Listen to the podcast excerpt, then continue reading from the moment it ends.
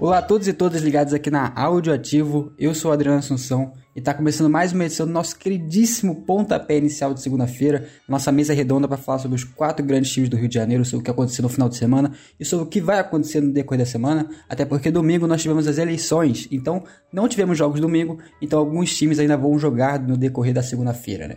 Segunda-feira, dia 3 de outubro, dia mundial da abelha. Então, um grande salve para as abelhas. Eu sou muito fã do B-Movie, o filme B-Movie. Uma superação de vida, uma história de vida. Se vocês quiserem que eu conte a moral da história do B-Movie, eu tenho que admitir que eu realmente não vou conseguir entender muito bem o que o filme queria dizer por trás, mas toca no peito, machuca muito o filme do B-Movie. Vamos começar no pique, vamos começar rápido, vamos falar do Flamengo, que no sábado recebeu o Red Bull Bragantino lá no Maracanã e tomou um susto, né? Mas, mas com uma atuação de gala do Pedro, venceu a partida por 4 a 1 hat-trick do Queixada e também um do Gabigol. O jogo poderia ter sido bem mais tranquilo, mas ainda quando estava 0 a 0 o Gabigol perdeu um pênalti, né? algo bem raro. A bola inclusive foi na trave, né? o goleiro nem defendeu. Um destaque também óbvio foi o hat-trick relâmpago do Pedro, né? Mostrando que além de uma qualidade absurda, ele também tem um grande poder de decisão, né? Porque ele acabou com a partida. Tava 1 a 0, tava 1 a 1 e em 5 minutos o Pedro marcou os 3 gols para a vitória. Essa vitória encerrou uma sequência de 4 jogos sem vencer do Brasileirão e tá certo que realmente o título tá bem distante, mas é um resultado que realmente dá muita moral, né, não, Vitor? O Flamengo foi bem na partida, mas obviamente contou aí com a expulsão do jogador do Bragantino logo aos 6 minutos da partida, né? no primeiro lance de perigo, o Gabigol foi é, correndo em direção à área do, do, do Bragantino, né, em direção ao goleiro Clayton, quando o jogador do Bragantino fez ali a falta, o pênalti dentro da área, e foi pênalti mesmo e expulsão. Não tem muito o que comentar. O Bragantino, então, praticamente assistiu a partida lá de trás, né? Retrancado, tentando garantir o resultado. Mas bem, o, esse pênalti que culminou na expulsão do jogador do Bragantino, o Gabigol acabou perdendo.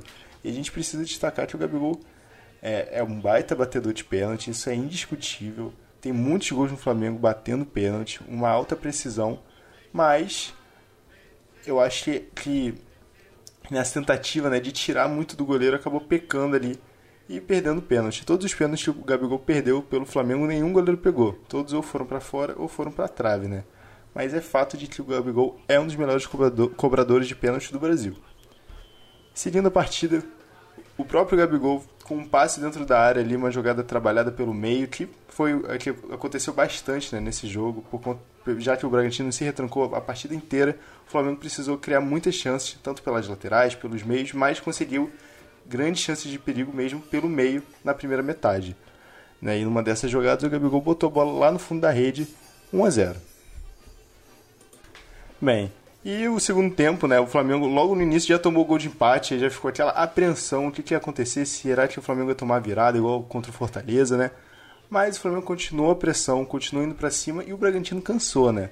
Correr atrás de 11 jogadores, sendo que você tem 10 por 90 minutos praticamente, cansa. E o Bragantino cansou e viu o matador Pedro fazer três gols, né? É o queixada, não tem jeito. Se você precisa de um atacante matador, não tem como. Pedro crava muito, fez três gols e é o segundo é, hat-trick mais rápido do Campeonato Brasileiro, né? E o primeiro hat-trick, o, o hat-trick mais rápido em um só tempo, né? Porque o, o, mais rápido foi do Bruno Henrique contra o Corinthians, mas vale destacar que ele fez o, prim, o primeiro gol no primeiro tempo e os outros dois no segundo tempo e acabou fazendo aí em 4 minutos. O Pedro fez em pouco mais de 5 minutos. Pedro está jogando muita bola, veio da seleção, fez gol na seleção e para mim já está praticamente garantido nessa Copa do Mundo. Eu acho o Pedro um jogador muito interessante. Para mim, não vai se titular na Copa, longe disso. O Pedro, na minha opinião, é um jogador situacional, um jogador que, se o Brasil precisar, ele vai estar tá lá, ele vai para cima, vai para cima dos caras, na bola aérea, no jogo de corpo, ali no domínio, fazendo pivô. Eu acho que ele é um jogador fundamental que faltou na seleção brasileira na última Copa do Mundo, mas que nessa, se tudo correr bem, se o Pedro continuar em alto nível, vai sobrar e lá no Catar pode fazer diferença em jogos truncados, em jogos difíceis. Vamos ver como é que vai ser esse final de temporada do Pedro, se ele vai chegar bem na seleção, caso seja convocado, e como é que vai ser os próximos jogos do Flamengo, né? O Flamengo que está nas finais da Copa do Brasil e da Copa Libertadores. Ainda tem chance, claro, de título do Campeonato Brasileiro, mas são chances muito pequenas, até porque o Palmeiras está disparado lá na frente. Próxima partida do Flamengo é diante do Internacional, e se o Flamengo vencer o Internacional, possivelmente o Palmeiras já vai ser campeão. Então, realmente, as chances de título são muito pequenas, mas elas existem e precisa de uma combinação de resultados que precisa favorecer o Flamengo e muito, viu? Mas além desse feito do Queixada, o atacante fez um belo gol no último amistoso da seleção e depois dos torcedores pedirem tanto para entrar, entrar na seleção de fato, realmente agora o Tite deve estar tá já pensando como é que ele vai colocar o Pedro lá na seleção. A próxima partida do Flamengo vai ser contra o Internacional, quarta-feira, às nove e meia da noite. Um jogo bem difícil do Maracanã. No primeiro turno foi vitória do Inter na estreia do Dorival Júnior, né? Mas vamos ver se o Flamengo consegue essa vitória para conseguir se firmar lá em cima, na parte de cima da tabela. E passando agora para o Fluminense, que não teve tanta sorte assim nesse final de semana, né? Ainda na corrida para alcançar o Palmeiras, o Fluminense perdeu para o Atlético Mineiro por 2 a 0 fora de casa. Um jogo que foi a cara de quando o dinizismo não dá certo, né? 71% de posse de bola para o Fluminense, mais 5 chutes a gol contra 14 do Galo. Outro destaque negativo foi a expulsão do Manuel. Manuel que está fazendo uma temporada muito boa, mas foi expulso na partida. E com esse cartão vermelho, o, o tricolor superou o Ceará o Juventude e o Curitiba, e é o time com mais cartões vermelhos no Brasileirão. São 9 em 29 jogos, sendo três dessas expulsões do David Braz, que nem jogou essa partida porque estava expulso, inclusive. Foi expulso no jogo contra o Flamengo. Ele nem jogou, inclusive, estava no banco. É... E o David Braz é o jogador que mais recebeu cartão vermelho no campeonato. Com essa derrota, o Fluminense se afasta do Palmeiras, foi ultrapassado pelo Internacional e agora está na terceira colocação no Brasileirão. Tá bem ainda, mas poderia estar melhor. Lembrando que o Palmeiras tem um jogo a menos. Zé, podemos dizer agora que o Fluminense deu adeus ao título? Ou você acha que é muito cedo? Você acha que é exagero da minha parte? Bom, Adriano, acho que sim. O Fluminense dá adeus aí ao título. É, só se a gente olhar para a distância, né, para o Palmeiras de 9 pontos. Né, o Palmeiras ainda vai jogar aí contra o Botafogo nessa segunda-feira. Né, acho que nada, nada. Acho que o, esse era o papel, né, o objetivo que pelo menos a diretoria tinha. Claro que eu acho que era brigar pelo título, mas acaba que acho que pesa, principalmente se a gente olhar pela questão do elenco, né? O Fluminense ainda vinha também disputando pela Copa do Brasil, isso acaba dando um desgaste também, né? Questão do física também dos atletas e precisa rodar. E acaba que, enfim, o Fluminense perdeu também alguns jogos, né? Perdeu para esse jogo do Galo, né? Se fizer uma análise rapidamente, né? Que jogo que o Fluminense naquele esquema, né, de mais posse de bola, né, mas com acabou que o Galo aí conseguiu um jogo bem parelho, mais até mais chances claras para o Atlético Mineiro, conseguiu fazer o primeiro gol já no final do primeiro tempo. E no segundo gol ali, né, no segundo tempo fez o segundo gol com o Hulk após um pênalti ali. E até depois uma posteriormente uma expulsão do zagueiro Manuel e o Hulk foi lá e converteu, né, então né, se perdeu esse jogo, né? Lembrar que no primeiro turno foi um jogaço, né? Eu achei um dos melhores jogos assim que eu tinha, já tinha visto nos últimos anos. Esse Fluminense e o Atlético lá no Maracanã. Mas aqui acabou que não dando pro, pro Fluminense que jogou contra o Galo lá no Mineirão. Mas é, eu acho que pela distância, assim, voltando, retornando aí, é, eu acho que fica bem, bem complicado. Mas eu acho que pelo papel, assim, se a gente olhar, é, o Fluminense sai com a, o tricolor sai com a cabeça erguida. Eu acho que seria esse o plano da diretoria. Muito dificilmente vire, vinha, vinha com, com o objetivo de ser campeão. E acho que até por umas peças também, né? Eu acredito que os, os amigos aí, tricolores, colegas, devem estar bastante bravos aí com o, o, o Felipe Melo, né? Que eu fiz uma leitura aqui do primeiro gol. Ele sai para fazer a linha de combate, né? Para tentar, tentar fazer o combate ali com o jogador do Galo e deixa o Hulk livre né, para fazer a, a, ultrapassagem, receber a bola e fazer o primeiro gol. E no segundo gol ali a gente pode ver também alguns lances dele correndo bastante tal, ele já está muito já com uma certa idade e ele foi até deslocado né, para a zaga. E eu acho que acredito que os nossos amigos tricolores não gostaram da atuação e da escolha do Fernando Diniz. Né? Mas, enfim, eu acho que o Fluminense está aí e tá brigando aí pela essa vice-colocação. E acho que vamos ser bem claros aqui, né? Acredito que dificilmente esse título vai, vai sair das mãos do, do Palmeiras, né? E aí, em clima de Copa, vamos falar sobre o futuro treinador da seleção brasileira, né? O Diniz completou recentemente cinco meses à frente do, do tricolor, com muitos altos e baixos, mas dessa vez parece que com mais altos, né? Nessa segunda passagem. Ele tirou o Fluminense da 14 colocação e pôs ele na terceira hoje, e por pouco não conseguiu reverter a situação do, do, do time na Sul-Americana, se despedindo da competição com aquela goleada histórica por 10 a 1 sobre o Oriente Petroleiro. A gente já sabe que depois dessa Copa, o Tite vai sair da seleção com certeza, né? Opção do próprio treinador. E um dos nomes mais falados para substituir ele é o próprio Diniz. O contrato dele com o Fluminense vai até o final de 2022, o que facilitaria bastante essa mudança pós-Copa. Qual que é a opinião de vocês sobre Fernando Diniz como possível técnico do Epita em 2026, né? Porque o Hexa já tá garantido, né, rapaziada? Bom, meu amigo, eu acho que o Fernando Diniz é aquilo, né? A gente acabei de falar dele, né? Sobre essa escolha que ele teve de colocar o Firmino na zaga. Claro que ele já vinha atuando de zagueiro nos últimos anos aí, principalmente no Palmeiras. Mas é aquilo, né? Às vezes ele erra e. Mas isso também acontece. Mas eu acredito que o Fernando Diniz ele representa um pouco sabe, essa questão da seleção de 82, né?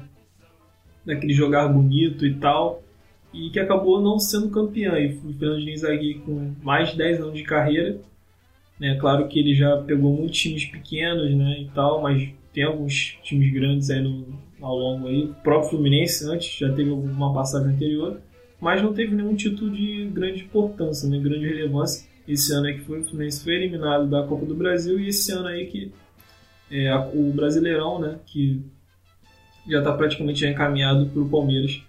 Né, então, então acho que seria interessante se a gente pensar, eu acho que avaliando talvez o desempenho de seleção na Copa do Mundo, né? Eu acho que eu acho que eu acho que nas duas na, nas duas hipóteses, né, do Brasil sendo campeão, né, porque o Tite já sinalizou que não vai continuar e o Brasil não sendo campeão, que principalmente assim que com, tem uma ruptura né, de, de padrão, apesar do Tite estar sendo bem elogiado na questão tática nos últimos jogos, né? Então, mas eu acho que é um estilo de jogo um pouco mais diferente. E eu acho que o, o Diniz tem outras qualidades, né? Por exemplo, questão de vestiário. E isso que, né, assim, né, questão de de motivação. Né? Ele vê aqui que ele é psicólogo, eu não sabia. E acho que a questão, por exemplo, um dos fatores dele que era ruim era a questão de perder o vestiário, né? Que ele cobrava tanto, né? Tinha até aquele caso com o Tietchan. Isso é uma coisa que ele não vai ter, é, não vai ser problema no Brasil, porque ele vai, vai encontrar os jogadores ali, né? A cada dois, três meses, né? Nas datas FIFA, nos amistosos. Então ele não vai ter esse problema Vale ressaltar que o Fernando Diniz vai ter um, talvez a melhor solução do mundo em questão de jogadores. Então, isso é uma coisa que, por exemplo, esse aqui foi o melhor time que ele teve agora, esse Fluminense. E a gente pode falar de algumas, algumas peças ali que, pô, são, né, no mínimo questionáveis, até por questão de idade também. É, então, acho que isso é, seria relevante. Então, meu ver, seria uma grande aposta, né? E quem sabe, né? A gente pode, pode, pode aguardar de quem sabe tem esse lado do, de, do, dos títulos, mas tem esse jogar bonito, ele sendo brasileiro. Ao meu ver, não vejo um Renato Gaúcho da vida entrando aí, né? E eu acho que seria tipo isso, sabe? De, se o Brasil não for campeão, de ter uma ruptura. E eu acho que talvez ele tenha essa imagem bacana e representando isso, um técnico estrangeiro. Né? Então acho que acho que esse daí seria mais complicado.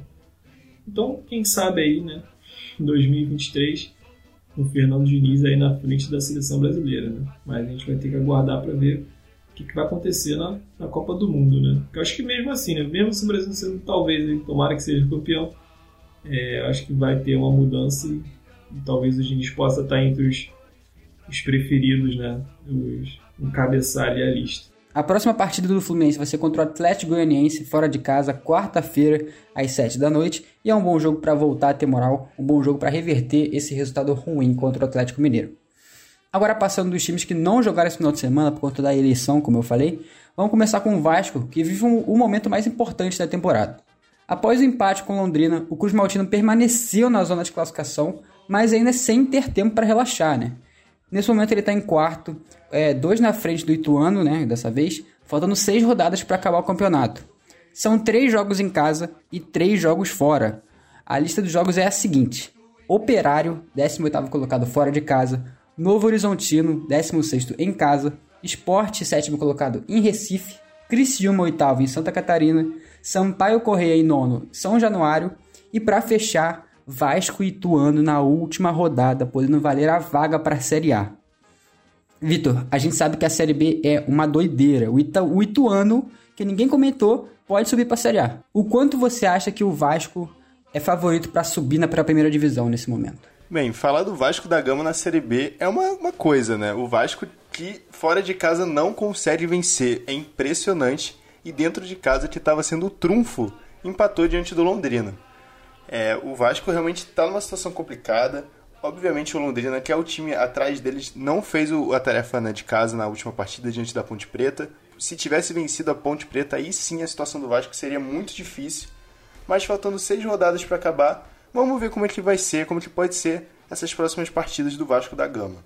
A próxima partida é diante do Operário fora de casa. Como eu disse, né, o Vasco fora de casa tem tido resultados muito ruins. São oito vitórias Oito vitórias não, perdão. Oito derrotas seguidas fora de casa. Um número bizarro. O jogo seguinte é Vasco diante do Novo Horizontino dentro de casa. Esse jogo, na minha opinião, o Vasco tem certa certo favoritismo, até porque o Novo Horizontino está brigando para não cair na 16ª posição. Depois o Vasco fora de casa vai lá no Recife visitar o Esporte. Jogo complicado, jogo de dois times grandes aí, né, que foram que, que estavam na elite do futebol até dois anos atrás, um ano atrás. E vamos ver como é que vai ser essa partida. Um, um jogo complicado que o Vasco precisa vencer. Depois, dois jogos dentro de casa. Vasco diante do, do Criciúma e Vasco diante do Sampaio Correia. São dois jogos que o Vasco precisa vencer. E se vencer diante do Sampaio Correia, e claro, o Londrina né, não conseguir encostar nos pontos, já já está ali praticamente garantido na Série A. O último jogo é diante do Ituano, fora de casa. E o Ituano está bem no campeonato, em sexto lugar, e briga aí justamente por essa quarta vaga. Então o Ituano não vai tirar o pé e não vai deixar o Vasco passar. A situação de momento da Série B, provavelmente quando o programa for ao ar, é o Sampaio Correia nesse exato momento vencendo a sua partida. Ele é, tá com 33 partidas nesse momento, 13 vitórias, 9 empates e 11 derrotas, com 48 pontos. O Vasco, que tem 32 partidas, ainda joga na, na rodada, está com 49.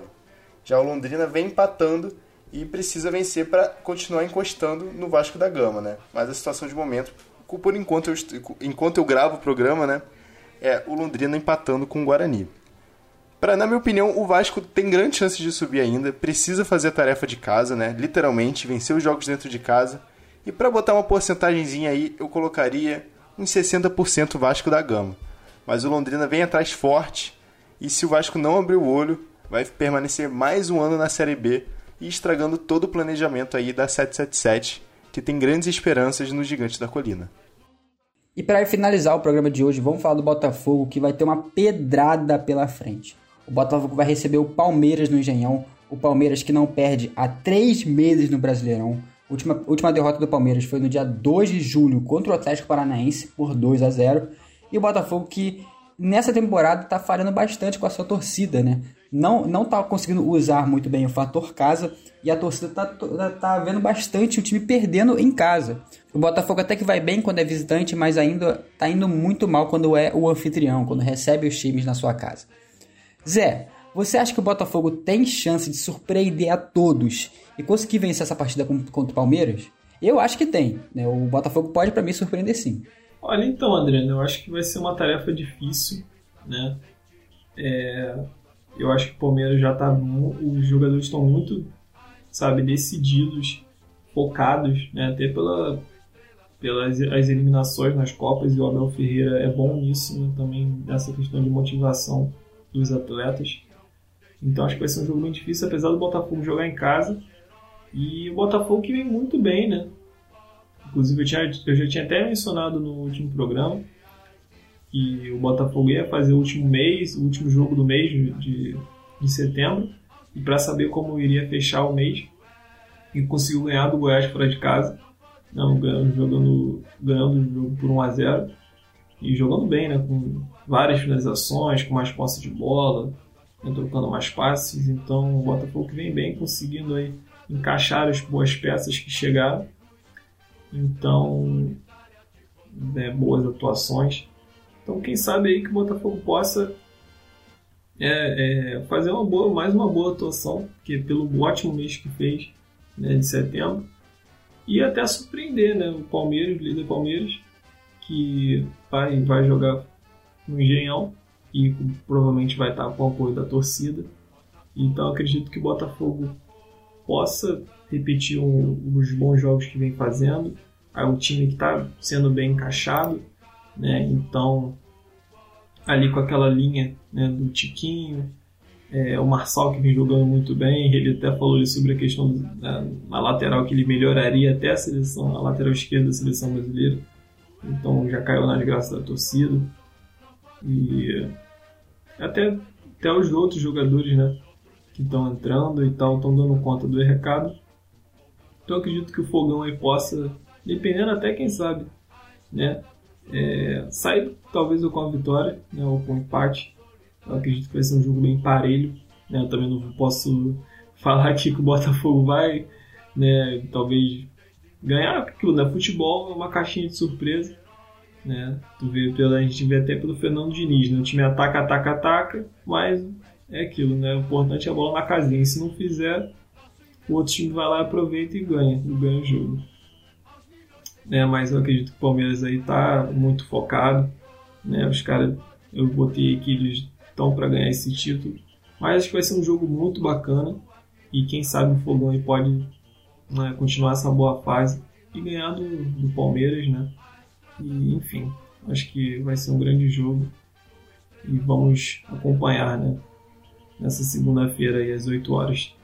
Botafogo e Palmeiras, muita expectativa para esse jogo. Vamos ver se o Botafogo consegue ganhar essa, ganhar essa partida. E no mais, nós vamos ficando por aqui. Queria mandar um abraço pro Zé, um abraço pro Vitor, que me ajudaram a fazer o programa de hoje. Hoje, inclusive, foi o último programa do Vitor aqui no Pontapé. É, nossas horas estão contadas já também, daqui a pouco vou acabar me despedindo desse, desse programa que eu fiz por mais de um ano, né? Foi realmente uma experiência muito boa.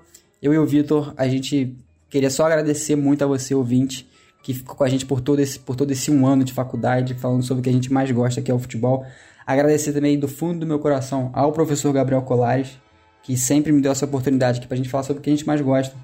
E é isso aí, um abraço e a gente se vê.